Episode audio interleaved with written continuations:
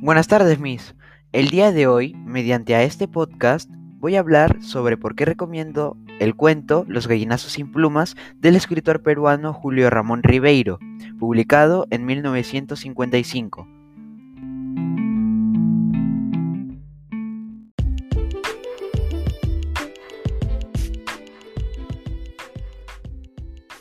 Este cuento es uno de los relatos más famosos de la literatura peruana. La obra da a tratar el tema del abuso infantil y de la explotación.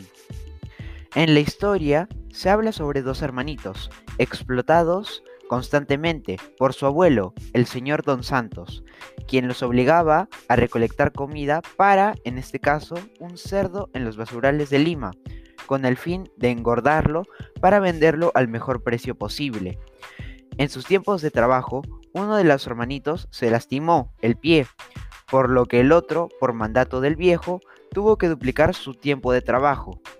Y, finalmente, a causa de esto, el niño cayó enfermo.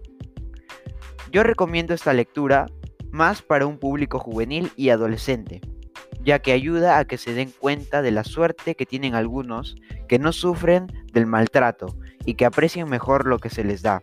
Gracias.